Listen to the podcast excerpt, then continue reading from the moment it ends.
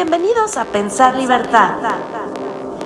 Pensar Libertad es un podcast de soluciones libertarias y privadas para los problemas públicos organizado por México Libertario.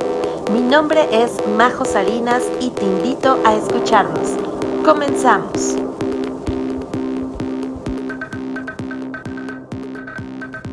¿Qué tal? Muy buenas noches, bienvenidos a un miércoles más de miércoles libertarios. Mi nombre es Majo Salinas y les doy la bienvenida. Espero que disfruten mucho este space. Eh, cada miércoles estamos realizando estos eh, Twitter Spaces enfocados en traerles invitados especialistas en temas relevantes para nuestro país. Y bueno, primero decirles que conozcan un poquito más de lo que es México Libertario. México Libertario es un think tank con más de 20 años difundiendo las ideas de la libertad en México y promoviendo efectivamente todas las formas en que podemos nosotros como mexicanos defender nuestra libertad, propiedad privada y vida.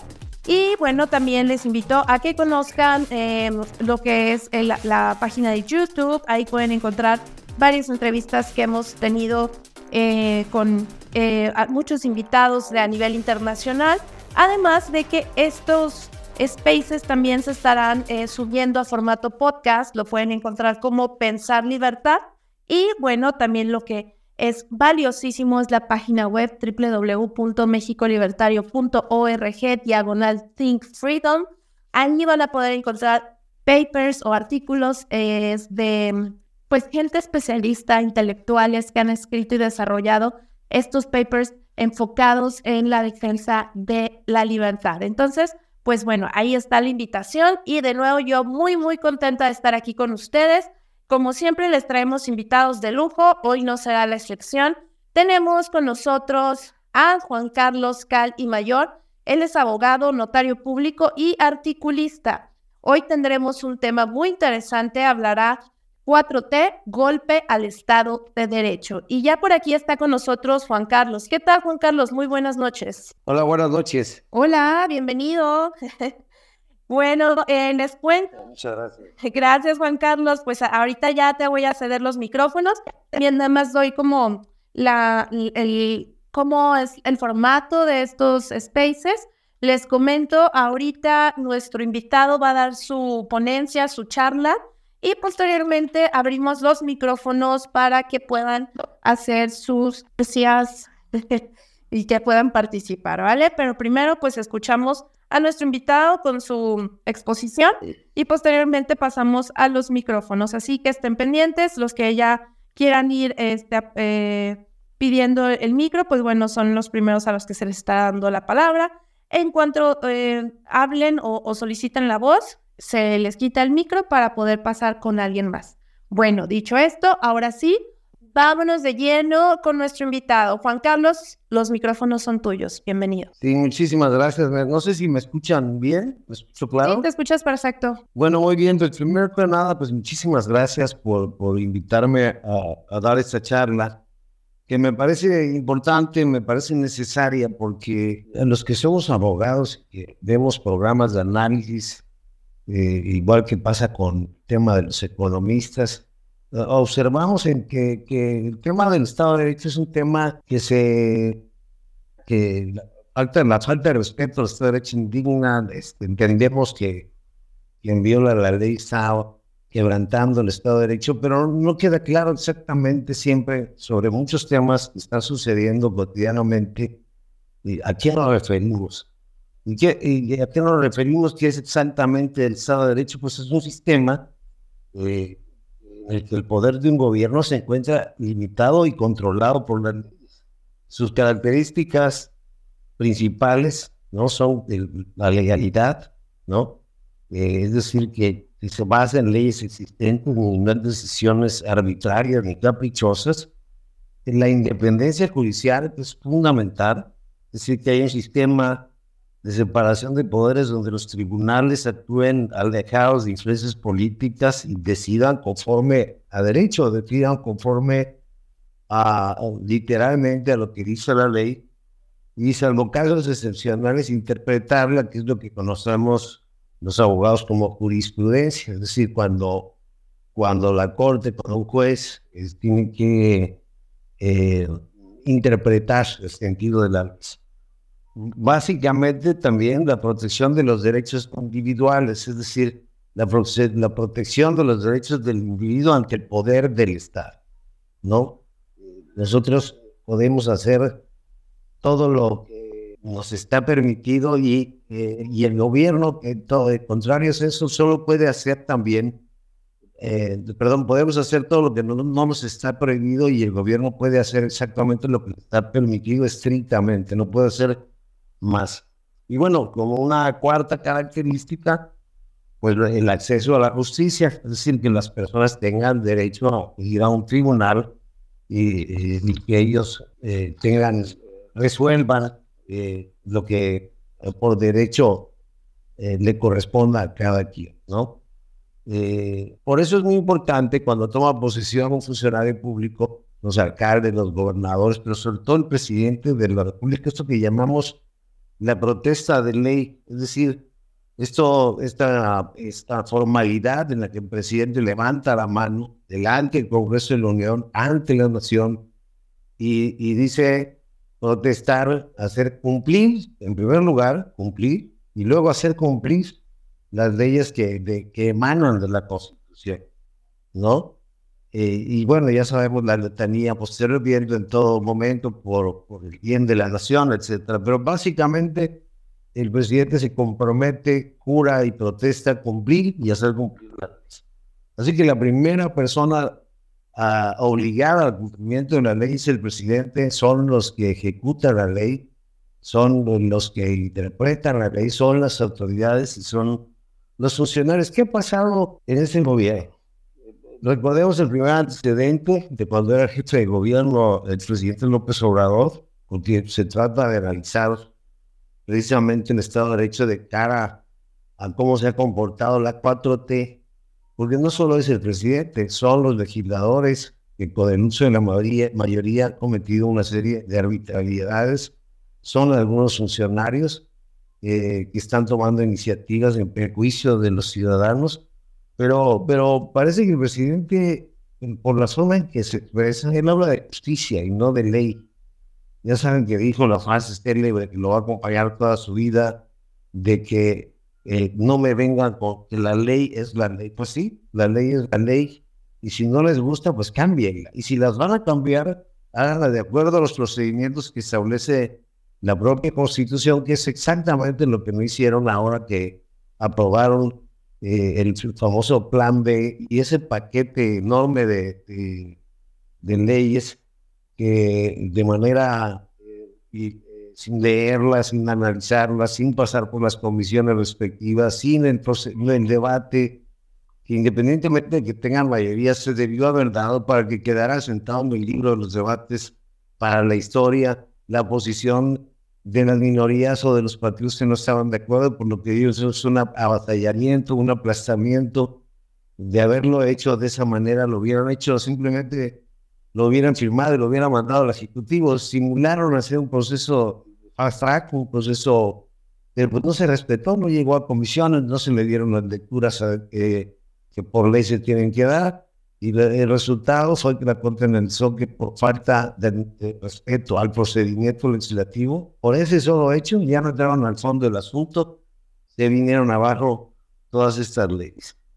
Entonces tenemos a un presidente que desde que era jefe de gobierno, pues una persona se amparó porque querían pasar por su terreno, donde se iba a construir, o se está construyendo un hospital, y el presidente, que no acaba de entenderlo, no le educaron en esa cultura, pues decía es que no es justo que nosotros no podamos, pues no. Y resulta que se amparó la persona y tenía el derecho a la protección de la justicia federal y entonces se violó esa, esa disposición. Ahorita vamos a ver qué es lo que, cuáles son las consecuencias de no, de no eh, respetar un amparo hasta el final.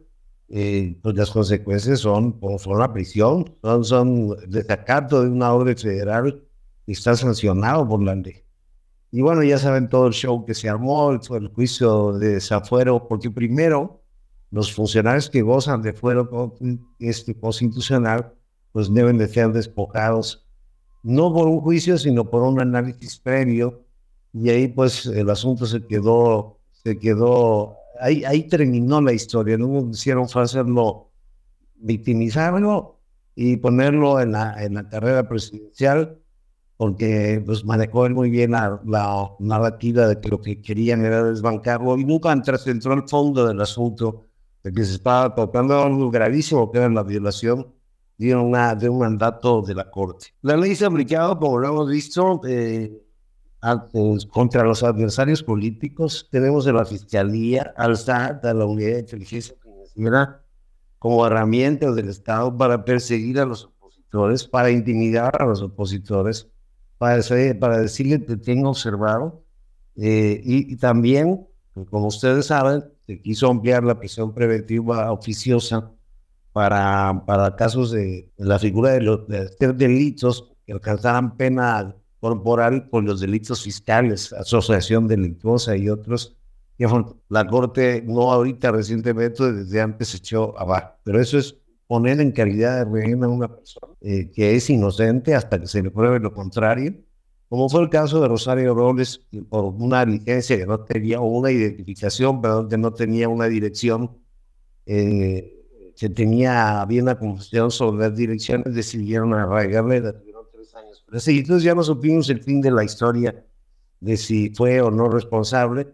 El juicio sigue, pero tres años de su vida pues le quitaron la posibilidad de estar en libertad con un. Parece que perdimos a nuestros invitados. Eh, veamos si podemos recuperar. Eh, si me escuchan los demás, ¿están todos por ahí? Pedro, ¿me confirmas? Ok, nos escuchamos. Muy bien. Bueno, en lo que recuperamos a, nuestro invitado, eh, les voy comentando que tenemos eh, evento, tenemos evento eh, desde España, Respuesta Rápida Libertaria, en el programa Respuesta Rápida Libertaria. España, nuevas elecciones, debacle de la ultraizquierda con Daniel Rodríguez Asensio, economista, asesor político y activista. Este evento será este jueves a las 7 pm y va a ser una transmisión en redes sociales, tanto por Facebook de México Libertario como en el canal de YouTube. Ahí está. Entonces, para que no se lo pierdan, em, veo que todavía no recuperamos a nuestro invitado. Entonces, veamos si, este, si puede regresar. Igual si quieren ir pidiendo a alguien la voz, hasta ahora lo que ha ido comentando este, el invitado, ¿tienen algún comentario, algún aporte? Y Pedro, ¿tú qué opinas? ¿Cómo, cómo se te ha hecho hasta ahora la exposición de nuestro invitado? Gracias, eh, Majo, muy buenas noches. Este, buenas noches hasta allá, nuestro querido estado de León, de, de Guanajuato, la ciudad de León. Ah, excelente, ahí está, listo. Ya regresó Juan Carlos, muy bien, vamos a ver si lo recuperamos. Hola Juan Carlos. Sí, una disculpa, no sé por qué, y esto que me vine a sentar enfrente del modem acá de la casa de ustedes, para no tener tipo de fallas, pero bueno. Eh, pasa, pasa.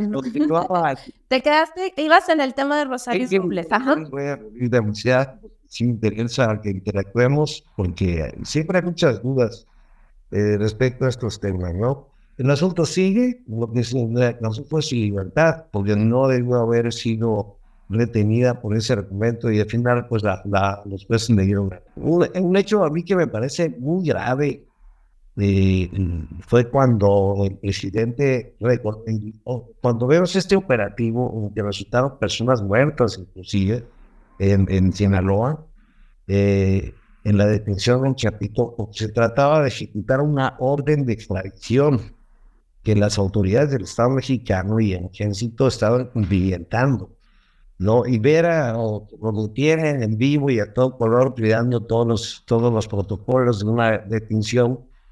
Y, y de repente escuchar al presidente citar al día siguiente que él ordenó la liberación porque estaba en riesgo. Claro, eh, dicen que se apostaron afuera de las casas de, de familiares, incluso de los propios militares pero es la confesión de parte de un, presidente que, se cometió el delito de evasión de presos. Es decir, ordenó liberar a alguien perfecto. En ese momento tomó una decisión de carácter político porque estaba en riesgo la vida de muchas personas. Eh, perfecto. Después de eso, nunca más volvimos a escuchar acerca de otro procedimiento para detenerlo hasta tiempo después, en que durante la visita de Biden casi casi se condicionó esa visita a que retuvieran la Chapito y hasta el día de hoy no sabemos en qué condiciones está, no sabemos cómo va la solicitud de extradición, pareciera que no tienen en una suite por ahí guardado, no sabemos si le llevan de cenar, restaurante más elegante a su celda, no sabemos exactamente nada y la gente no se pregunta nada acerca de eso. Me parece sumamente grave que el presidente haya reconocido públicamente que era una nueva elección y luego al parecer, porque no le pasó nada, ordenó que no lo tocaran. Eso es lo más grave. Que suspendes un operativo en un desalojo, en alguna situación, por, porque pones en riesgo la vida de personas, se puede entender políticamente, pero eso no quiere decir que no actúes posteriormente de otra manera para poder atender a alguien. y sobre todo el cumplimiento, insisto, de una orden de extradición. Disponer del ejército, violando el mandato constitucional de que el ejército, bueno, bueno, Sí, te escucharon. Bueno, perdón, disponer del, del ejército de, que de acuerdo con la constitución solo está mandatado a, a mantener la paz y la seguridad interior y defender al país contra amenazas extranjeras. En temas de seguridad pública no tiene ninguna justificación, porque está muy claro en la Constitución cuál es el papel de. Claro, se creó esta figura de la Guardia Nacional, que es el ejército disfrazado, eh, no preparado ni educado para aplicar la ley, para investigar delitos y por supuesto que es otra cosa más que se le viene abajo eh, por parte de, la Corte presidente. El papel, por cierto, del ministro eh, cómplice de la 4T, que no quiso pasar todos estos asuntos, tuvo que llegar luego a piña para que lo sacaran de la gaveta y se resolvieran pues puede ser juzgado por, con el tiempo, por la historia, porque es titubeante, porque ha sido no criticable. Modificar las leyes usando de los decretos. Aunque no, no me pasas una, una ley, hago un decreto, por ejemplo, en el tema de declarar un asunto, una obra, de, un asunto como pasó con el AIFA, como pasó con el Tren Maya, lo decreto como un asunto de seguridad nacional. Como la ley también establece por los asuntos de seguridad nacional, pues no, se reserva la información por un determinado número de años, pues no le rindo cuentas a nadie y no le explico a nadie y hasta el día de hoy no sabemos qué empresas, qué compañías este, y de qué manera se asignaron directamente contratos a todas las empresas que están haciendo las tres mega obras, las cuatro obras del presidente. Eh, y, pero lo más grave es que ya montaron hasta el doble, como el caso de, de Dos Bocas, y pasó de 8 mil millones de dólares, ya va por los 16 mil millones de dólares.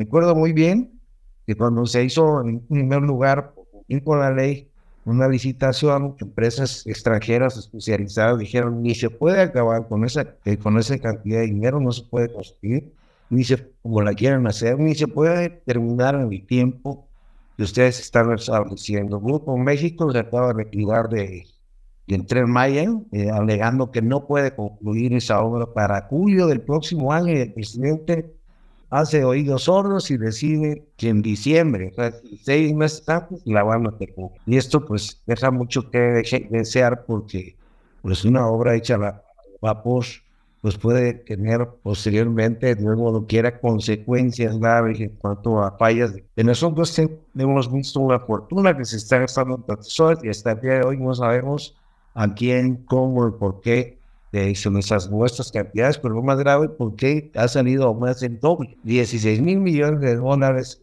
dos bocas que todavía no producen un solo barril de, no, no produce un galón de gasolina y mientras, mientras esta historia, eh, eh, eh, observamos esta historia, vemos que compran el otro 50% de Dean Park, porque ya me pertenecía esta, esta refinería en Texas a, Pemex, en 600 millones de dólares.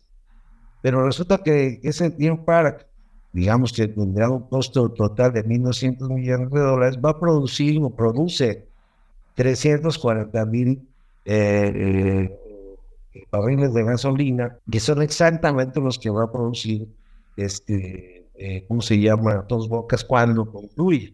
Dicen, la, estamos hablando de 16 veces menos el costo de lo que va a costar esa obra que hoy no concluye. Todo hecho por las patas, sin estudios de impacto ambiental, por cierto, que son obligatorios eh, para construir con las tres obras y de ahí que la porque pues haya estado concediendo una serie. Pero no es que el presidente haya dicho que no iba a tirar un solo árbol, es el hecho de que para hacer una obra tiene que haber un proyecto y entre en la parte del proceso tiene que haber una manifestación de impacto ambiental, que no es otra cosa más que regulada por la ley el impacto que puede producir la construcción de una obra y cómo la autoridad y cuál es la propuesta para reponer los daños ecológicos producidos por, esa, por esa obra que autoriza la Semarnat y que autoriza el gobierno federal. Nadie se dio cuenta que renunció el entonces secretario de Semarnat eh, por motivos personales, pero pues renunció precisamente porque, porque, porque, fue, porque iba a caer en la omisión de, de autorizar una obra a pesar de no haber realizado en tiempo y forma esa famosa manifestación de impacto ambiental. El caso más reciente, muy grave, esta confusión, mandar al ejército a, a tomar posesión de 80 kilómetros este, de la empresa Ferrosur, alegando que los necesitan para, para comunicar esta obra que están haciendo de tren transísmico. Pero ahí, ahí, bueno, está, de, está pero de triple, porque primero dijeron que era una expropiación y luego dijeron que era una ocupación temporal. Ahí existen cuatro figuras jurídicas. Existe la concesión, en primer lugar, que es una concesión como la de, transporte u otras, ¿no? De, uso del espacio para diseñar de televisión, etcétera que tiene regulación, que se puede revocar, pero bueno, una cosa es la concesión, que es una autorización legal para disponer de un trazo, y otra cosa son las instalaciones. Y cuando hablamos de instalaciones, hablamos ahí sí de expropiar bienes inmuebles a la compañía, y no era necesario de ninguna manera que mandaran al ejército a tomar, eso, eso se llama requisa. Es cuando cuando las fuerzas militares toman el control de un servicio público por un asunto de urgente necesidad para no suspender ese servicio público en caso de algún ataque, en caso de un terremoto, en caso de, algún hecho imprevisto grave, el, gobierno tiene la, facultad de operar. En la historia ha habido casos de requisas, inclusive lo hicieron con compañías aéreas para no suspender los servicios, estamos hablando de los años 80 pero todas estas figuras han ido cayendo en desuso, incluso en la expropiación, porque ahora lo que se acostumbra es que si el gobierno se interesa por un bien para construir una obra, pues lo, primero opta por la opción de compra para no caer en el acto arbitrario de, expropiarlo por la fuerza. Esto sería en el caso de que tuviera una negativa que se justifique debidamente la utilidad social. Hay muchos casos de expropiaciones donde los propietarios han logrado el amparo pasan los años y el bien expropiado, aunque pagado, pues no se lleva a cabo la obra, no se ejecuta el objetivo para el cual fue expropiar. Entonces, eh, al final de cuentas, esta negociación terminó en un chantaje a la empresa Ferrosur, que terminó cediendo sus derechos a cambio de que le ampliaran el resto de todas las vías de tren que ocupa la concesión hasta el año 2040, pero, pero muy a la fuerza muy a la fuerza y cometiendo actos que, que significan delitos que no estuvieron amparados en el marco jurídico y fueron abusos de autoridad. Pues yo les decía que lo, lo, que al Congreso refiere, ya vamos a terminar, pues la desaparición de línea, el llamado PABRE, todas las leyes secundarias que se hicieron aprobar para darle la vuelta. La, la, algo muy grave es que firmamos un tratado de libre comercio este, y ahora se llama TEMEC, y le cambiamos las reglas a los inversionistas extranjeros.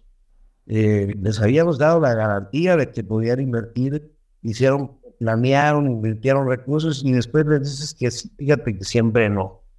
¿no? Y ahora lo que estamos viendo es un proceso de apoderamiento, como pasó con Iberdrola, para que sea el Estado que se apodera el control de la producción de energía eléctrica sin bajar los, los precios ni nada este, y lo que estamos viendo en el caso de las vías férreas, un proceso de estatización eh, de, servicios públicos donde el Estado quiere, ejerce de por sí un monopolio y quiere además ampliar, ¿no? Otra cosa muy grave y que los mexicanos ya no podemos repetir son los actos descarados, anticipados de campaña. Este doble lenguaje de que van a elegir, ahora que van a renunciar a sus cargos, porque así lo acordaron el interior de Morena, de que van a eh, renunciar a sus cargos para que elijan al coordinador de las, de, ahora sí de las fuerzas reales de la 4T, que no es otra cosa que el virtual candidato, se llama fraude a la ley. Todo el mundo sabemos que es el proceso de selección del candidato y que va a ser elegido antes y que va a empezar a recorrer el país antes, como ya lo están haciendo, con propaganda a lo largo y ancho del país, en algunos lugares más, miles de bardas, miles de espectaculares. Es algo debe ser una garantía, es un principio de todo proceso electoral, es la equidad. Es como las, las es como las competencias olímpicas, estas donde el se adelanta por una fracción de segundo termina por ser eh, expulsado de la competencia por no escuchar a tiempo el, este tiro de salva que hacen este, los, los, los árbitros, los referees, ¿no? Es exactamente lo mismo, nada más de que los señores salieron corriendo, se parecen a aquella película famosa del, del, dictador, donde el dictador va, sale corriendo y va matando hasta los jueces y va matando hasta sus competidores para que no lo alcancen. Hagan de cuenta que estamos viendo esa película con los centros anticipados, donde yo creo que están tomando una ventaja que difícilmente vamos a poder lograr revertir para las elecciones del 2024 eh, porque la oposición, queriendo respetar el marco jurídico, pues está tomando sus propios tiempos y el INE hasta el día de hoy, ahí sí se quiere señalarlo, no ha tomado o ha tomado una tibia determinación. Lo que el INE debería determinar es que los actos anticipados significan la cancelación de esas candidaturas por estar violando la ley y no lo vamos a ver porque tenemos, insisto, un Estado de derecho a medias, ¿no? Y, bueno, la, el uso de los programas sociales, y ya lo dijo el presidente, son la estrategia, es decir, están prohibidísimo que se considere su pero el propio presidente ha hecho confesión de parte cuando dice que la mejor estrategia es darle a los pobres para que los pobres este, voten siempre por ellos, ¿no? Es decir, es el uso de los programas sociales con fines electorales. La, la, es muy larga la lista de agravios, de violaciones a la Constitución, a la legalidad, ¿no? Por parte del gobierno, de los gobernadores como Betlagua, que, siendo una autoridad va a increpar a otra autoridad, como es la Suprema Corte, cuando está inclusive sujeta a sus determinaciones, que nadie le haga nada. O sea, prácticamente estos señores se olvidaron de que son oposición y llevaron la protesta social a las instituciones, utilizando el poder del Estado para hacer lo que antes hacían desde la oposición o sus manifestaciones violando la ley, eh, tapando vías públicas. Y ahora lo están haciendo desde el Estado. Es gravísimo lo que estamos presentando. Finalmente quiero comentarles el artículo 262 de la ley de amparo es precisamente la, la que determina las sanciones a, los, a las autoridades responsables por no acatar eh, un juicio de amparo. Se imponen penas de tres a nueve años de prisión, multas puede haber destitución o inhabilitación de tres a nueve años para desempeñar un cargo, empleo, comisión públicos, incluyendo una candidatura.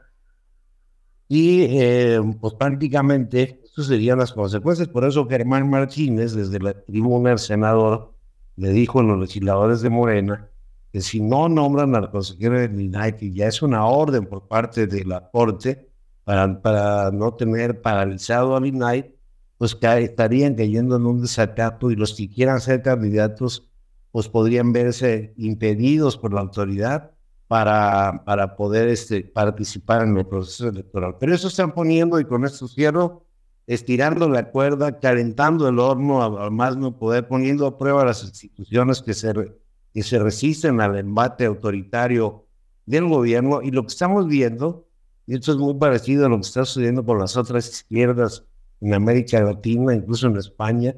Este, es lo que hizo Evo Morales cuando, pudiendo ser electo una vez, ya, ya iba por su cuarta reelección. Es lo que está haciendo Daniel Ortega en Nicaragua, que desaparecen si se les antoja, como lo hizo Pedro Castillo, eh, se les ocurre desaparecer al Poder Legislativo. sucedió en Ecuador, pero ahí está permitido por. Ahí el presidente anunció que desaparecía el Poder Legislativo y que desaparecía al propio Ejecutivo. Ese no lo desaparecía, sino que se iban a anticipar nuevas elecciones. Y lo mismo pasó en España y ningún opositor dijo no, porque está regulado, porque está establecido. Lo que estamos viendo en Chile, lo que estamos viendo en Argentina, eh, en varios países de América Latina con la izquierda y con Petro en Colombia, es que hay una franco desacato y un franco desafío al marco legal que nos que permite esto que Juan Jacobo Rousseau llamaba el contrato social, que no es otra cosa, este acuerdo que hacen los seres humanos cuando conviven en sociedad para mantener la paz social eh, sobre un código de, reglas de conducta por todo respetada y si no fueran respetadas con sanciones para obligarnos a respetar un marco que puede evolucionar, que se puede modificar, que se puede adecuar a los nuevos tiempos, pero que se debe respetar para que haya paz social. Pues eso sería, ya para no aburrirnos más generales, pues mi comentario hoy, agradeciendo de nuevo cuenta la invitación y pues muy atento a, escuchar sus opiniones. Excelente exposición, Juan Carlos, la verdad, muy bien. Eh, todos los datos y, las referencias que nos das y efectivamente estamos pues en peligro la democracia y sobre todo la república, porque yo creo que esto es algo que eh, lo escuchamos constantemente de la mayoría de estos eh, intentos de dictadores eh, bananeros que les llaman de, de toda esta región, que siempre hablan de democracia, ¿no? Pero pues la democracia no es más nada que esta forma en que la mayoría votan o eligen a alguien, pero también hay que poner especial énfasis en la defensa de la República y la separación de poderes, ¿no? Que, ahí sí es donde ya no les gusta, ahí sí es cuando dicen, bueno, es que están vendidos los jueces, está vendido tal, ¿verdad? Porque simplemente no se cuadran a, a, los caprichos del dictador en potencia, ¿no? Entonces, eh, lamentablemente estamos en un, en un momento crucial efectivamente estamos frente a la investida de lo que es el socialismo del siglo XXI. Entonces, ahora, ¿qué sigue? ¿no? ¿Qué, ¿Cómo nos recuperamos? ¿Cómo podemos defendernos ante esta, em, sobre todo, abuso que hay y violaciones a las leyes?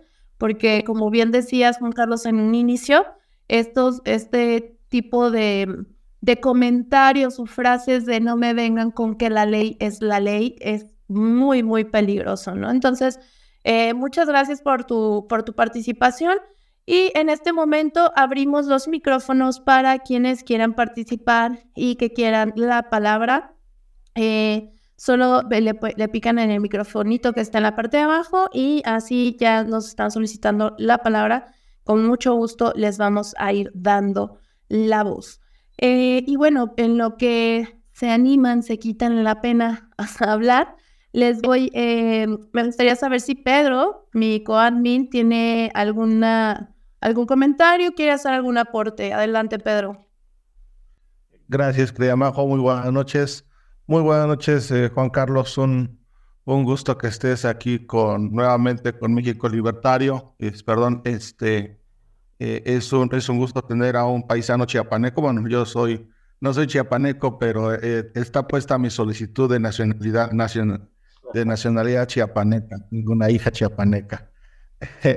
Este, y sí, este, aquí espero que no, no se escuche la lluvia que está aquí cayendo cerca de la Ciudad de México, nuestra querida Majo está en León, Guanajuato.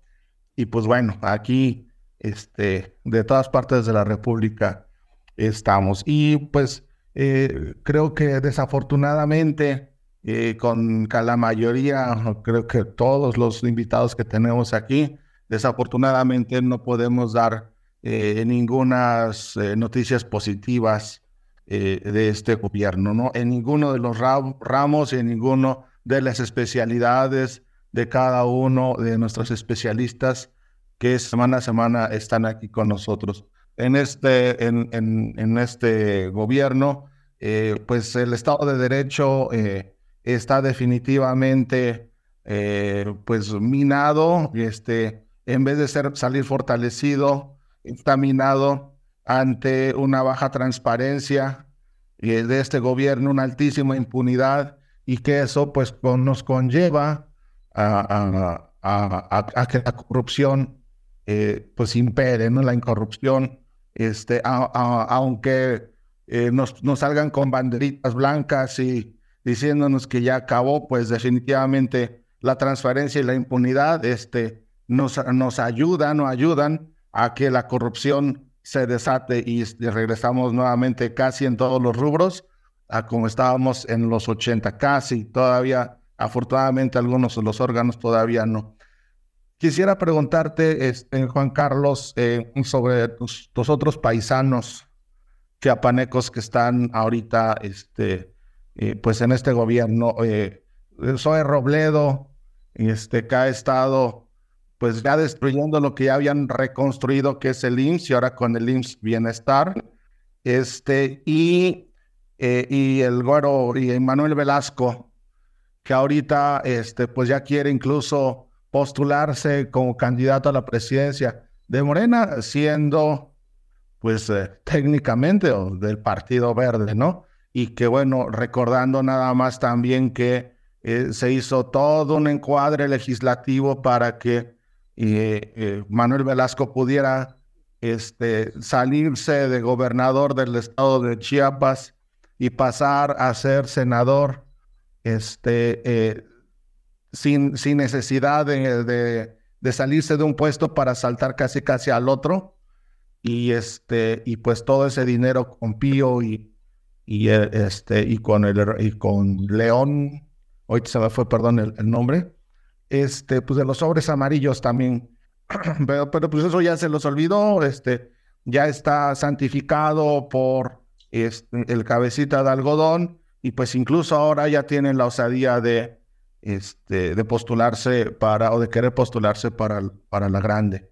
Este, ¿Qué opinión nos, nos puedes dar de, de, esto, mi estimado Juan Carlos? Un gusto saludarte. Eh, en primer lugar, me gustaría hacer una acotación respecto de, lo que se conoce como la tradicional división de poderes, porque hay, eh, eh, esto fue producto de la Revolución Francesa, producto de un proceso donde se acabaron las eh, o, se mutaron las monarquías para la rendición de cuentas y a la representación del pueblo en todas sus expresiones. De ahí surgieron las izquierdas, las derechas, en el lugar que ocupaban en los parlamentos, este, y la, y la, eh, y, la desconcentración, digamos, de todas las decisiones en una sola persona.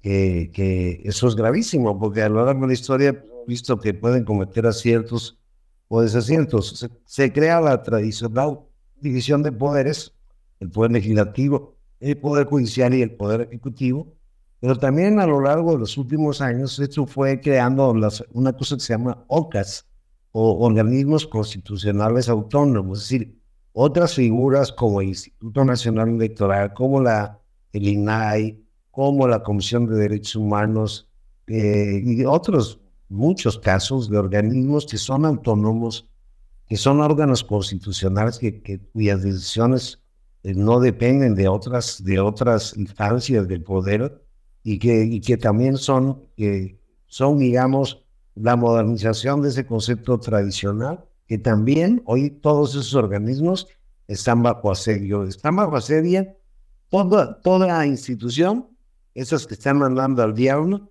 intenten limitar eh, eh, este capricho del presidente de, de, evitar obstáculos a sus decisiones. Y a mí me parece que, que han cometido, acabo de publicar recientemente un texto del baño que le han hecho sus colaboradores al presidente por no contradecirlo, por no decirle se está usted equivocando y vamos a perder. si, yo hubiera estado con él cuando se hicieron las, este, ese paquete de ley, lo hubiera hecho, nos las va a tumbar la corte y, le presento mi renuncia a usted si no hace así. Y si es así, entonces se exige cuentas a quien lo, están haciendo quedar mal. ¿Quién ha dicho al presidente que podía inaugurar o, que podía haber medicinas para todos o todas estas cosas que ha ido prometiendo y las que han quedado mal? Sus propios colaboradores. ¿Por qué? Porque mientras lo, mientras lo tienen contentos, están denunciando en esta falta de transparencia a, hacerse multimillonarios. No estoy diciendo necesariamente que roben, pero se están adjudicando contratos, este, puede ser que dentro del marco legal, con absoluta discrecionalidad, utilizando esta figura de las asignaciones eh, por no haber podido, por haber justificado que se trataba de temas de seguridad nacional. Eso es sumamente grave. Y otra muy grave también, que no solamente le pasa a este a este presidente. Me gusta mucho ver los debates en el Parlamento español. Es otro nivel, es otra cosa, eh, aunque también están muy crispados los ánimos allá con Vox y con el PP, pues que le acaban de dar una lección a Pedro Sánchez y a la izquierda. Podemos desapareció esta agrupación de izquierda que surgió como una alternativa, acaba literalmente de desaparecer y Vox ha tomado fuerza, eh, si no como primera o, eh, fuerza política como segunda, haciendo un cogobierno ahora con el PP y vienen elecciones allá y ya vamos, vamos a ver qué pasa. Pero lo grave es que no están gobernando para todos. La obligación de un gobernante es gobernar para todos y no descalificar a los ciudadanos como lo hace cotidianamente el presidente, llamándolos conservadores y soy conservador y y estoy en contra de una serie de cosas que están haciendo ustedes. Estoy en contra de que los niños puedan llevar faldas en las escuelas. Estoy en contra de que haya, de que el Estado quiera educar a mis hijos, no yo, en base a los principios, mis creencias, mis valores, sobre todo mis valores. Y estoy en contra de toda esa onda woke, que así lo llaman, este, que está queriendo de, esa lógica apoderarse de, de la sociedad, desintegrando a la familia. Eh, y esa es la lucha que está dando, parte de la lucha que están dando los libertarios en el país. Y bueno, respecto a lo que me preguntas, pues los chaparrecos siempre aparecen desde Belisario de es cuando hay que, cuando hay que, cuando hay momentos políticos, digamos, importantes. Yo creo que el domingo pasado ya ha quedado muy claro para el presidente que Morena no puede ganar sin el PBM, sin el, sin el PT y prácticamente si, si, hubieran acciones en la bolsa de estos dos partidos, ese día se dispararon a todo lo que da. Yo creo que eso significa objetivamente y sin crisis de valor eh, un replanteamiento en la, alianza que van a hacer, donde ya no es lo que quiere el presidente. Eh, me preocupa ver a la oposición totalmente desorientada eh, a los dos dirigentes que no líderes de, principales del PARI, pero de PRI, eh, sin la autoridad moral, sin el liderazgo ni el carisma para convencer a la sociedad y presentar alternativas. Y me preocupa ver en los pocos sondeos de opinión que estoy viendo que se hacen haciendo cruces, ¿a quién refiere? Por ejemplo, Mario de Constanzo Dijo, ¿a quién prefieres para ganar la buena? Pone a Enrique de la Madrid y ves los comentarios y más de la mitad dicen prefiero no votar. Y otros dicen hay otros mejores. ¿Y por qué esos que son de Entonces, si le ponemos peras, eh, si le ponemos pretextos y seguimos eh, buscando una especie de candidato ideal que sea al gusto de todo mundo, desde la oposición, lo que vamos a lograr es prácticamente lo que vimos. La película del domingo es una película muy clara de no entender. Yo sé que a muchos no les queda bien Militenis o Colosio, por ejemplo, si hubiera una alianza, el joven Colosio, pero no, hay que entender que esto no se analiza desde la racionalidad, sino desde las emociones. Todos los consultores políticos saben, le recomiendo leer a Pedro Baños, muy leído español, eh, miembro de la inteligencia militar allá, que, que hace el análisis, como muchos otros, de que los votos son por emociones. La gente se guía por emociones para tomar sus decisiones. Un no están buscando buenas calificaciones el elector. No está buscando doctorado ni está buscando, este, digo, si, pudiera escoger un candidato con la preparación, la experiencia de Gurría, con las sorpresas de la Madrid y con el coraje de, ni Telles, pues entonces tendríamos un candidato a lo mejor mucho más competitivo, pero esto es lo que, de hecho es lo que hay como sense. Volviendo al tema de, de, mis paisanos, pues eh, yo creo que eso, mira, la, la, política local hay, hay, un enfoque diferente. Yo te aseguro que si Manuel Velasco regresa a Chiapas, lo van a recibir con aplausos. Eh, hay un sector de la sociedad que lo tiene muy desacreditado, muy descalificado, pero es una parte de un sector pensante muy, muy reducido, de cierto sector de opinión. Eh, aquí vivimos todavía como en el siglo XVIII, ¿no? O sea, nos, nos, la monarquía y los tres siglos de, de no sé que el que venga el que gobierna la República nos impone eh, el partido y al, y al, y al, y al, virrey en turno y, todo un pueblo lo adora y nadie lo cuestiona y, pues, y así funciona desafortunadamente por nuestra falta de, de educación, por nuestro aislamiento de las comunidades.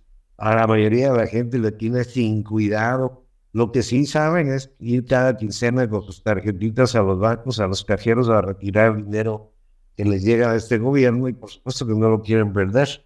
Así que, así que tienen un bastión asegurado de votos para las elecciones que vienen. Como champaneco te digo, porque conozco a Osvaldo Robledo, trabajé con el gobernador Velasco en, en la dirección de Coneculta del Estado y como alguna vez estoy platicando con él, dije que a veces hay funcionarios o políticos dentro de un gobierno que hacen que todos se vean mal y que agarren y descalifiquen por parejo a todos como si todos fueran Alibaba y los 40 ladrones. Y no es así. Hay políticos decentes, hay políticos preparados, yo conozco muchos que se necesitan para, para hacer bien las cosas independientemente que hayan trabajado con tal, tal o cual gobierno, ¿no? Y, y en el caso de, de, de, de Suero creo tiene la experiencia para, o sea, ahora sí que no hay, no, tenemos, no hay dos de dos actores, porque la oposición prácticamente está unificada. No tenemos liderazgos, no hay crítica de la oposición a, lo que pasa en el gobierno. Eh, todos los temas de inseguridad que está padeciendo el Estado, que antes no los teníamos, la pobreza, a pesar de los 25 años de programas sociales que se han incrementado, los problemas de, de diabetes en la población, de, de, de, enfermedades gastrointestinales por las aguas contaminadas de los ríos. Todo esto no está en la agenda de ningún partido político, no está en la agenda del gobierno y los ciudadanos no tenemos, eh, no nos hemos, no hay quien hable de nosotros, más que una que otra persona eh, que publica y trata de hacer reflexión acerca de esto. No existen contrapesos, así que tenemos que escoger de esos actores y tenemos al senador Eduardo Ramírez. Parece que perdimos a nuestro invitado, ya no lo escuchamos. Pensé que era yo, pero me, informan que, que no lo escuchamos.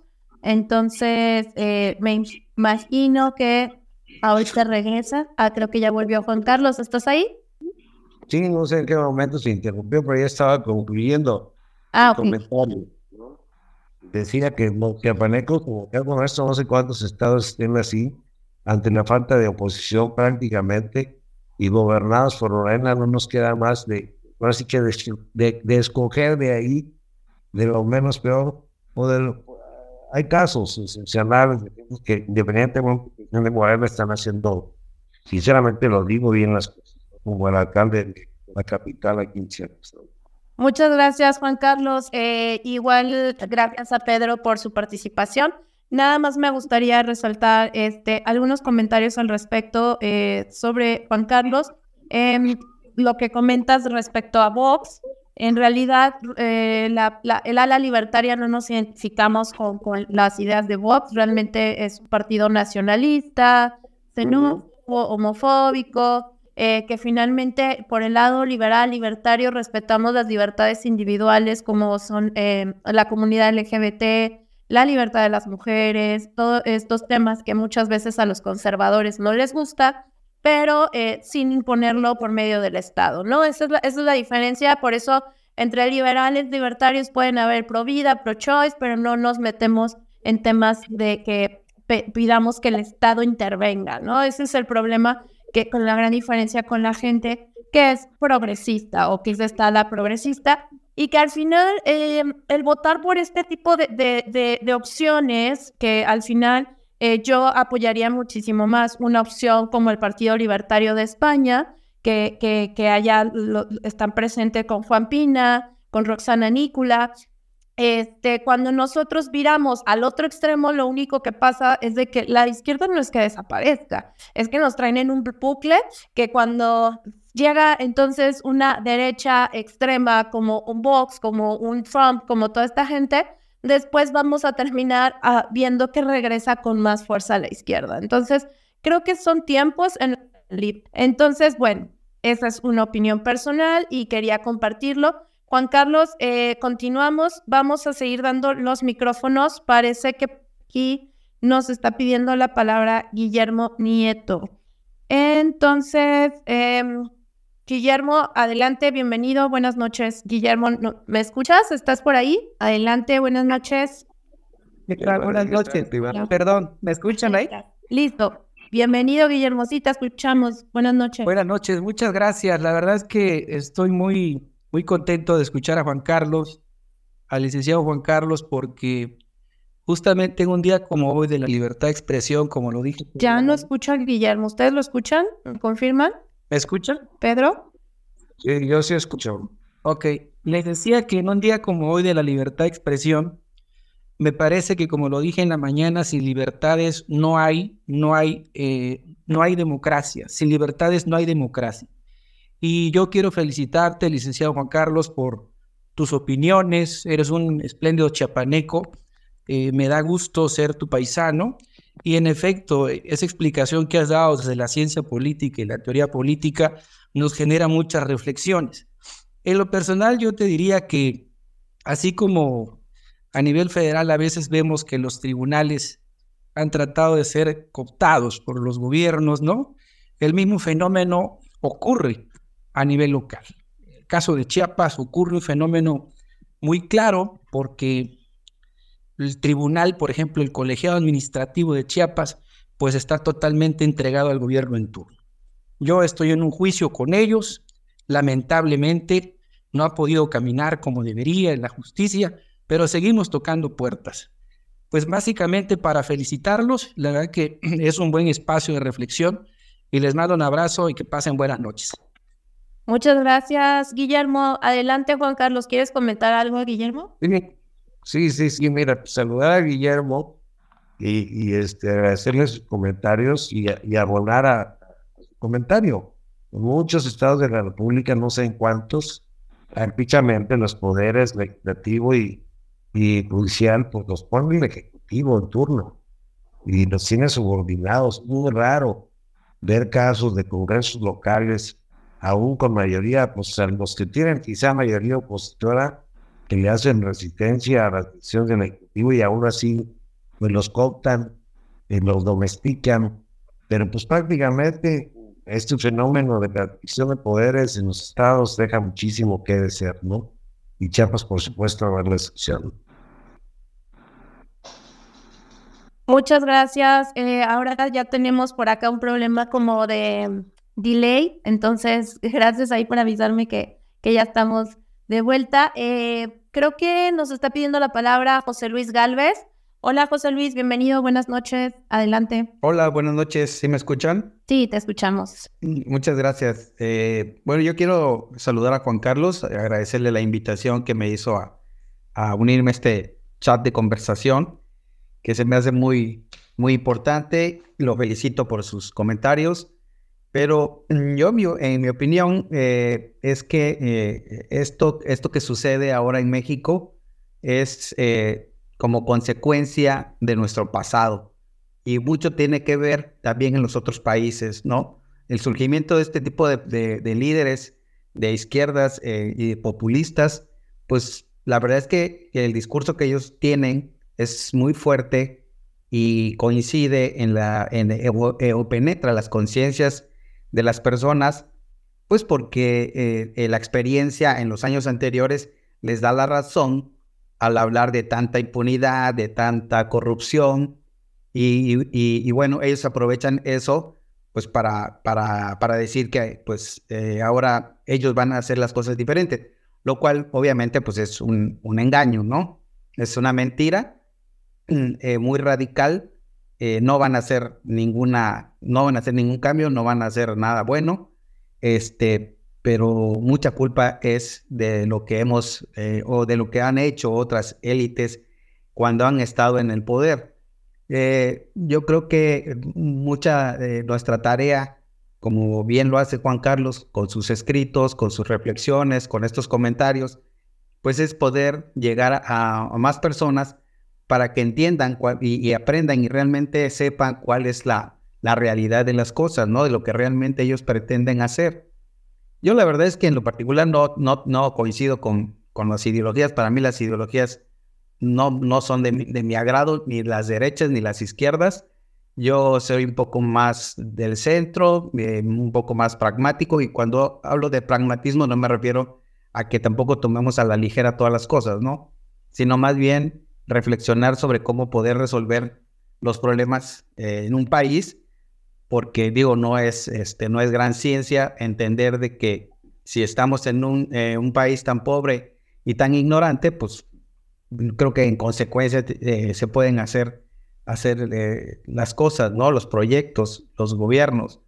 Entonces, este, pero bueno, hay que seguir hablando con, las, con, la, con la gente, hay que seguir abriéndoles la, mente este, y, y, buscar alternativas ciudadanas, porque yo estoy seguro que personas como Juan Carlos y como muchos de ustedes pues son personas que tienen una gran capacidad de reflexión y que realmente sí quieren hacer de diferente manera las cosas, ¿no?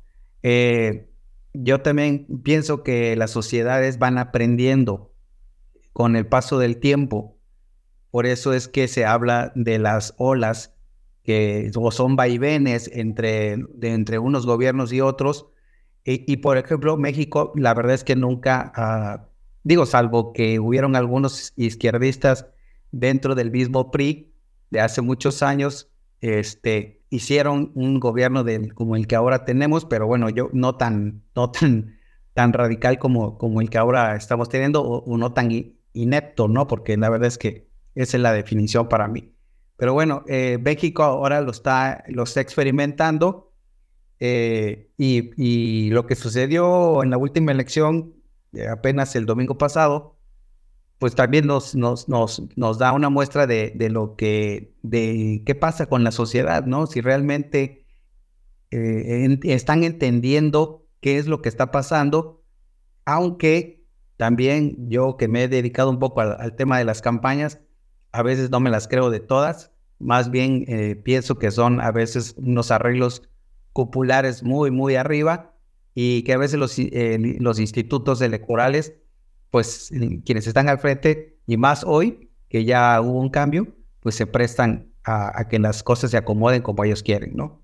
Ese es mi comentario y saludos a todos, buenas noches. Muchas gracias, José Luis. Eh, voy a hacer todos tus comentarios y efectivamente, em, por acá nos me comentaba a mi estimado Pedro que, que, tal vez eres libertario y a no sé, como muchos eh, ciudadanos eh, eh, son su libertad recientemente y, y es importante decir, yo no, que, que sabemos que eh, empobrece muchísimo, pero tampoco con esta derecha este, que también rechaza a las personas LGBT o libertades de las mujeres, etcétera. Entonces, de repente encuentro que las ideas de la libertad eh, se puede conjuntar todo y que incluso eh, con estas ideas, con esta base económica, es donde los países han sido más prósperos y donde los países tienen mayor prosperidad, es gracias a eh, sistemas de libre mercado, ¿no? Entonces, con esto, esta información, pues conocí las ideas de la libertad y, ahora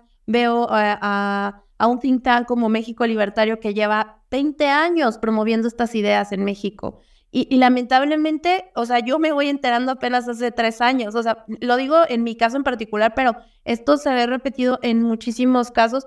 ¿Por qué? Porque simplemente es información que no nos enseñaron en la escuela. En la escuela nos enseñaron a Marx, nos enseñaron la lucha de clases y la lucha obrera y todo como este speech muy de la izquierda, ¿no? O sea, de que, que el PRI ha sido de izquierda, eso lo sabemos, ¿no? Están incluso Em, eh, ¿cómo se dice? Adscritos al Internacional Socialista. Actualmente todos los partidos excepto el PAN, son de izquierda. Movimiento Ciudadano, Partido eh, del Trabajo, Morena, todos estos eh, pertenecen al Grupo de Puebla o lo que era el Foro de Sao Paulo. Entonces, en México hemos estado tan acostumbrados al discurso de la izquierda que para nosotros eh, el, y por eso es muy acomodado el discurso este de, ay, son fachos, ¿no? O sea, el hecho de que puedas estar en contra de las ideas de izquierda ya en automático te llaman fachos. Cuando ya empiezas a leer realmente que el fascismo, comunismo, socialismo, este, y todos estos ismos tienen en común el que utilizan el poder del Estado para imponer sus ideas a otros, ¿no? Y, y a través de estos colectivismos pero esto no te dicen esta información hasta que empiezas a investigar por tu cuenta. Entonces, esto que comenta José Luis yo creo que es muy importante y que de verdad nos demos el tiempo de eh, ponernos a investigar, a leer y a cuestionar todo, porque hay muchas cosas que creo que nos, nos acercarán más hacia la libertad en lugar de seguir votando por extremos, ¿no? Muchas gracias, José Luis. Y vamos con Juan Carlos. Un último comentario. ¿Sí? Yo, sí, Sí, eh, eh, eh, es precisamente lo que tú acabas de mencionar. Para mí, yo creo que la, la, ciencia política, como todo en la vida y como en el universo, tiene que evolucionar. Entonces no podemos seguir aprendiendo, seguir estudiando las mismas teorías cuando el mundo ha cambiado. Yo creo que hay que revolucionar y hay que pensar en nuevas formas de hacer política. Ese es mi último comentario. Totalmente de acuerdo contigo. Y más porque las nuevas generaciones, los jóvenes, son menos racistas, menos clasistas, menos homofóbicos. Entonces, evidentemente, por eso la izquierda ha sido muy hábil de venderles la idea de que ellos son los que defienden a la comunidad LGBT, son los que defienden al feminismo, son los que defienden el, ecologismo, cosas que realmente a los más jóvenes son eh, las cosas que les importan. Pero en realidad si tú les dices a los jóvenes, oye, pero la izquierda en, su historia eh, tiene las manos manchadas de sangre incluso más que los mismos nazis, y cuando les muestras que un representante de la izquierda como Che Guevara era un homofóbico que asesinaba a los gays y los metía a campos de trabajo forzosos, eh, ya como que a, la gente más joven no, dicen, ah, caray, no les hace como mucho sentido, ¿no? Entonces yo creo que esto es lo importante de derrumbar mucho el discurso del socialismo bueno que se ha venido blanqueando en este, en este tiempo, sobre todo bajo la bandera de la socialdemocracia, ¿no? Que, que ahora te dicen, no, no es, yo no soy socialista, soy socialdemócrata. Entonces ya porque le pusieron la palabra demócrata y ya, ya es más bonito, ¿no? Entonces sí hay que, que, que tratar de compartir y acercar más a las personas hacia eh, el empoderamiento del individuo, más que seguir buscando eh, un Mesías o un Salvador, sino que darnos cuenta del poder que está en las manos de los ciudadanos. Y bueno, ese era todo mi comentario. Ahora sí, José Luis, muchas gracias y regresamos con nuestro invitado, Juan Carlos. Adelante, ¿qué opinas de lo que nos acaba de compartir José Luis? Absolutamente de acuerdo y gracias por los comentarios. Por ahí también está por ahí se acaba de salir, se hace. Estaba Paco Burgua, paisano mío. Eh, pero te comento, eh, yo creo que la definición que se hace eh, de en, liberalismo o de, los libertarios como el respeto y del proyecto de vida del próximo, es decir, no meterse en la vida personal, en la cama de nadie, sea, es muy propio de bien libertario. Hay diferencias entre el libertarismo y el liberal. Y yo creo que precisamente este tipo de foros, eh, con estos temas que no se están discutiendo abiertamente en México, porque la derecha está estigmatizada, porque, porque eh, cualquier comentario que no esté de acuerdo a lo que interesa a esta izquierda que está gobernando, porque por ejemplo, tenemos un presidente muy conservador, no ha sido un promotor de la agenda del presidente, sinceramente. Lo han hecho algunas fuerzas de izquierda dentro del Congreso. No ha sido propiamente un liberal en muchos aspectos, este, al contrario, en la separación del Estado con las iglesias, hay muchísimos temas en los que tiene una profunda contradicción si hablamos de ideologías de los mismos apelativos eh, pues, que impone a los, a los adversarios, ¿no? Y, y claro que hay que diferenciar lo que son las eh, libre mercado, como ya decías, eh, pues está la de la gente que vive entre más libertad tiene mejor vida, ¿no? Eh, entre más eh, economía libre, más, más calidad de vida. Y por otro lado, este debate que tiene que ver con las nuevas generaciones, a mí me preocupa muchísimo. Le pasó a Brexit a los ingleses, eh, que los jóvenes parece que no están participando en la política, en las campañas.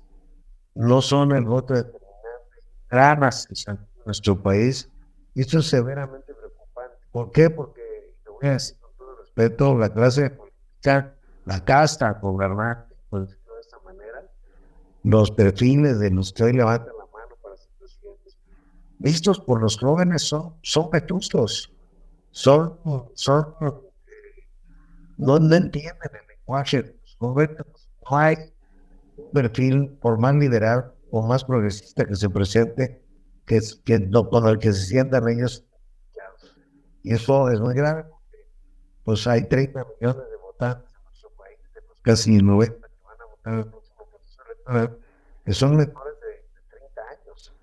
Y si hay un alto grado de abstencionismo, lo que se está jugando es el futuro de ellos, precisamente el futuro y el presente de ellos. Y otra reflexión, un tema que no hemos tocado, es el impacto, porque parece que creemos que va a llegar mucho que va a provocar la inteligencia la automatización en los próximos años, porque es una especie de nueva revolución industrial, va a provocar un impacto en, en- en muchos aspectos y van a surgir nuevas teorías como la de la, la de la plusvalía, que hoy día se va a poner en cuestionamiento cuando los hombres sean sustituidos o las mujeres sean sustituidos por una máquina, eh, por un cerebro inteligente de un, de un procesador y en la toma de decisiones o en el ejercicio de profesiones. Esto todavía lo vamos a ver. Y, eso es en lo que están involucrados los jóvenes.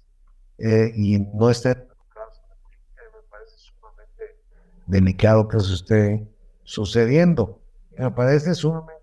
En fin, yo creo que tenemos que caer a lo más aunque todavía hay más, más en la 4T, hay un proceso de institucional, en la estatización de la economía, el adoctrinamiento de fascistas, lo estamos viviendo en carne propia. Y como decías hace ratito, es parte de los del recado de Formes o Pueblo ahora de Puebla, porque están aplicando exactamente las mismas recetas. Petro en Colombia, en Chile, Alberto Fernández eh, Kirchner en, en Argentina y, y- y demás países, ¿no?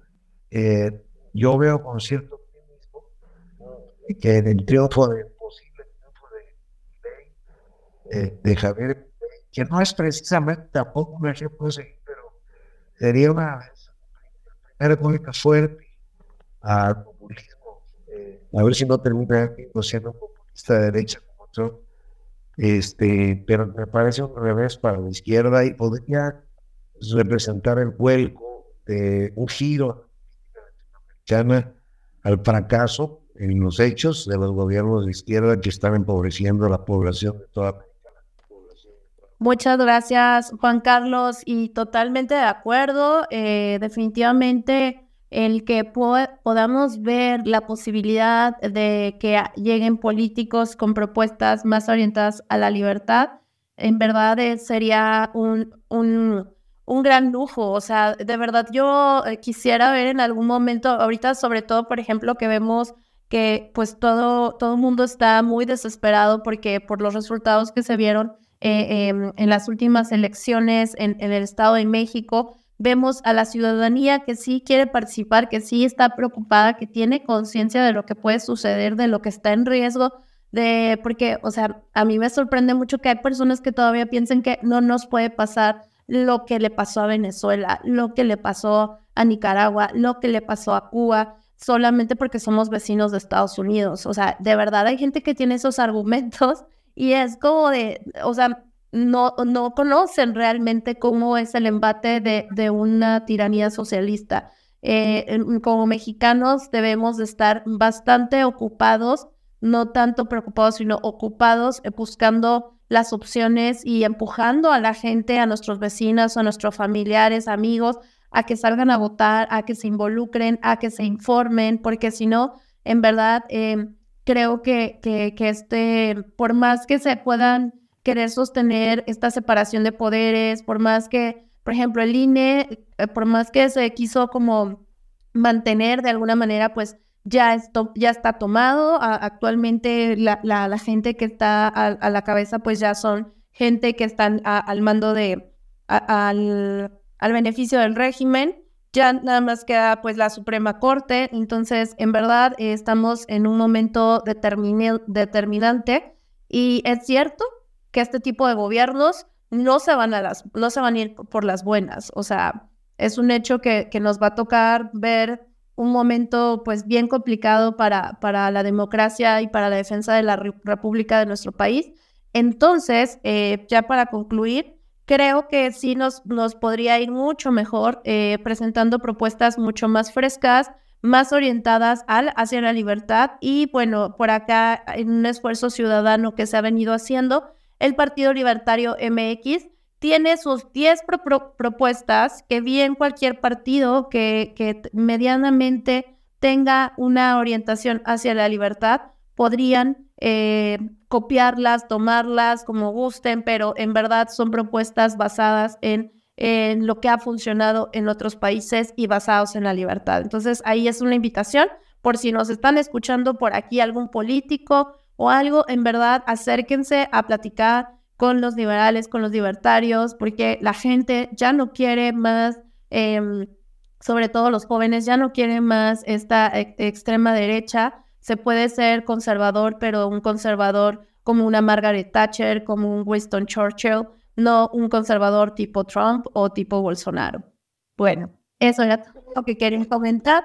Y eh, perdón, aquí mi perrita que anda ladrando. Eh, vamos llegando al final. Juan Carlos, me gustaría que nos compartieras dónde pueden seguirte, si quieres eh, comentar algo de tu trabajo, que quisieras invitar a la gente a que, que te que, que, siguieran lo que estás haciendo en alguna red social. Cuéntanos. Bueno, sí me pueden, estoy aquí en Twitter, lo se ve ahí pues como JC Mayor todos los lunes, por lo regular publico primer artículo de la semana, a veces es el único y a veces da, da pie a que escriba tal vez otro tema a mediados de la semana.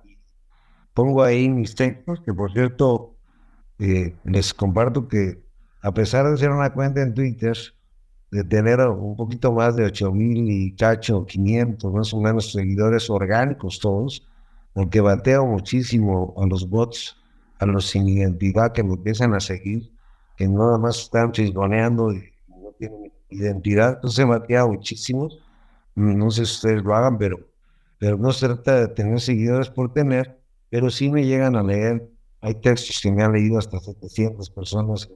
Este, eh, y aparte, pues se publican en la prensa local aquí en el estado, se publican en diferentes plataformas, que ahí aparecen en Twitter, también en Facebook, con el mismo nombre, con Carlos yo y bueno, pues como espacios de, reflexión, eh, porque pues yo después de participar muchos años en la vida pública, pues decidí ya, eh, yo me dedico a mis actividades profesionales como voluntario, no vivo del ejercicio periodístico, es no recibo ninguna, ninguna, eh, ninguna remuneración por ello. Participo en programas de televisión, en programas en Facebook, entre diferentes medios periodísticos hay que aquí, y pues todo eso lo voy compartiendo por lo regular ahí. Eh, y bueno, desde acá, desde, la provincia, pues levantando la voz para tratar de generar conciencia entre los ciudadanos. Desgraciadamente es una, ahora sí que es una labor difícil, porque y en estados como el mío, donde existe tanto asistencialismo, tanta dependencia yo, yo le digo a los actuales aspirantes a la gobernatura de, Chiapas, he platicado con pues, casi todos, no son muchos, pero he platicado de que de que después de, que pasó el zapatismo, pues se formó el TNC, ahora TEMEC, pues la solución para la pobreza del sureste mexicano fue dar dádivas, fue dar programas sociales. Yo entiendo que situaciones de extrema pobreza se puedan resolver ayudando, pero, pero si hiciéramos una política agresiva en el sureste de México, particularmente en estados como Chiapas, eh, con incentivos fiscales, eh, con, con la construcción de infraestructura, eh, de comunicaciones.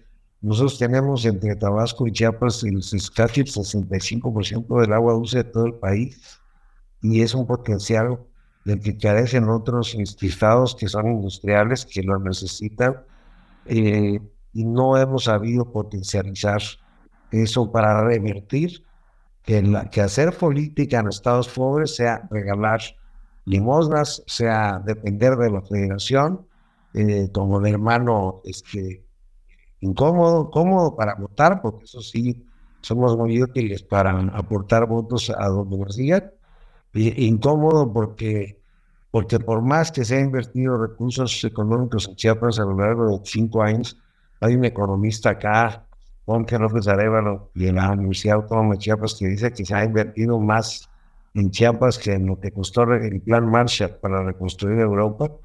Y el problema no es si se, la justificación ética de si se justifica o no el que los más pobres que están atrasados en reciban apoyos sociales, sino el que como consecuencia de 25 años de estas políticas seamos hoy 10% más pobres que hace 20 años y que nuestra población esté creciendo por, el, eh, por encima del doble de la media nacional, se está multiplicando además la pobreza.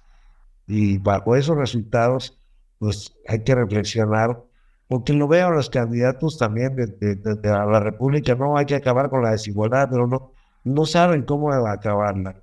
Y, piensan en, en, apoyar a los estados pobres, pero no no pensando en hacernos productivos, en aprovechar nuestros recursos naturales de manera eficiente.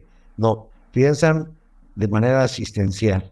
Hay que, hay que asistir a, a, nuestros hermanos pobres del sureste y sigamos haciendo negocios en Querétaro, Nuevo León, en Jalisco, donde es impresionante lo que ha pasado en 25 años, gracias al TEMEC, al ver cómo ha crecido la industria, cómo han crecido, cómo se han modernizado todas estas ciudades incluso este, Mérida y Yucatán, en, esta, en este norte del sur, de del sur del país, que es la península, pues son casos ejemplares de cómo la actividad económica es la que logra generar mejores condiciones de vida. Pero los políticos que utilizan la pobreza para, para, para crear clientes, para votar, pues no les interesa mucho cambiar esta realidad. Esa sería la reflexión final y agradecerles a quienes estuvieron presentes, pues escucharnos eh, y, poder a permitirme reflexionar acerca de estos temas. Ya se fue a Buenísima tu participación, Juan Carlos. Muchísimas gracias y totalmente de acuerdo. Eh, o sea, este, este, este discurso de la desigualdad es eh, importantísimo que, que, que le demos batalla y recordar que los seres humanos todos somos distintos, cada uno de nosotros como individuos siempre vamos a ser diferentes y eso nos hace desiguales. Lo que hay que combatir es la pobreza y efectivamente, como lo dice Juan Carlos, solamente se va a, a, crear eh, estas oportunidades a través de la generación de empleos, de que no haya tanta intervención gubernamental para emprender, de que haya más libre mercado no de que el gobierno sea el papá que esté dando dádivas, porque finalmente eh, ese dinero pues sale de los bolsillos de cada uno de los ciudadanos, incluyendo los más pobres, que yo creo que eso es lo que a veces les falta recordar a la gente, que eh, el gobierno no es empresa, el gobierno solamente es administrador y mientras los ciudadanos sigamos eh, comprando discursos populistas de que nos van a dar cosas gratis, pues seguiremos viendo que cada vez escasean más las cosas, más em, eh, que, que, todo empieza a ser mucho más caro, ¿no? Porque al final, como les digo, los impuestos los terminamos pagando todos y esos impuestos son de donde se financia el gobierno para dar estas dádivas. Entonces, pues bueno, muchas gracias por tu reflexión, Juan Carlos. Síganlo eh, y pues recuerden que cada miércoles estamos haciendo estos Twitter Spaces que también va a estar en, en, en Spotify, en el podcast Pensar Libertad. Por ahí lo pueden escuchar o ayúdenos a compartir también. Aquí va a estar en, en el timeline eh, es la grabación para que quien no la escuchó completa la pueda escuchar después. Y bueno, por mi parte sería todo. Agradezco mucho a mi coadmin, agradezco mucho a Juan Carlos y a todos nuestros escuchas. Nos escuchamos la siguiente semana y recuerden que el futuro es libertario. Hasta la próxima.